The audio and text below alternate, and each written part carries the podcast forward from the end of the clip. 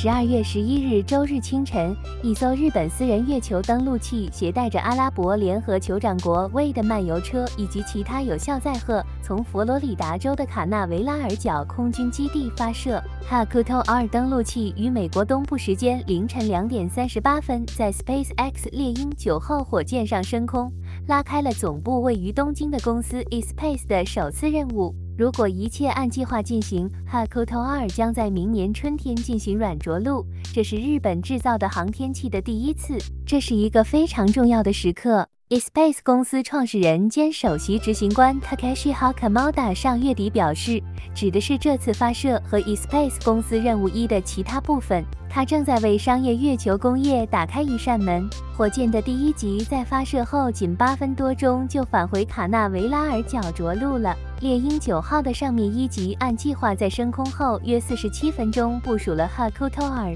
然后在六分钟后弹出了一个名为 Luna Flashlight 的美国宇航局微小月球探测器。然后这个公文包大小的月球手电筒将自行前往月球，大约三个月的旅程将以插入一个近乎直线的光环轨道而结束。这与美国宇航局计划作为其阿尔特弥斯月球计划的一部分而建造的小型空间站 Gateway 将占据的路径相同。阿尔特弥斯计划的目的是在地球最近的邻居上和周围建立一个可持续的人类存在，而 Luna Flashlight 可以帮助这一努力。这颗立方体卫星将在月球南极附近的阴影环形山中寻找水冰。该环形山是阿尔特弥斯基地的计划地点。位于马里兰州格林贝尔特的美国宇航局戈达德太空飞行中心的 Lunar Flashlight 首席研究员芭芭拉·科恩在发射前的声明中说：“我们正把字面上的手电筒带到月球上，用激光照射这些黑暗的陨石坑，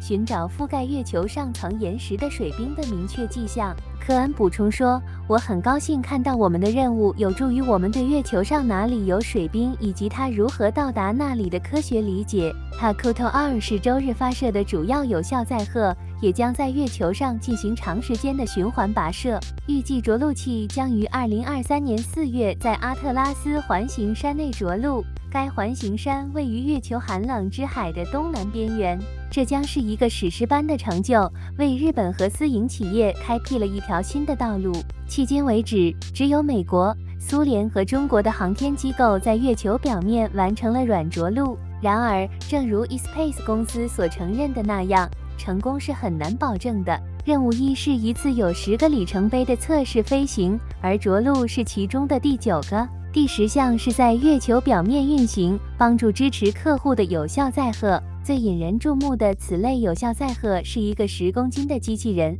名为 Rashid，是阿联酋有史以来的第一个月球车。从 Hakuto 二部署后，Rashid 将用各种相机拍照，并描述月球好奇的带电的表面环境。它的任务预计将持续一个月球日，也就是大约十四个地球日。如果一切按计划进行，任务一将只是 eSpace 公司的开始。Hakamoda 说，eSpace 公司计划在二零二四年向月球发射任务二，一年后发射任务三。第三次任务将是美国宇航局商业月球有效载荷服务计划的一部分。该计划利用私人登陆器将机构的科学装备送上月球。二零二五年之后，eSpace 公司的目标是每年向月球表面发射两次任务，为各种有效载荷提供乘车服务，并帮助开发月球前沿阵地。Aka mada 说：“我们的愿景是在月球空间建立一个经济上可行的、可持续的生态系统。任务一原定于十一月三十日发射，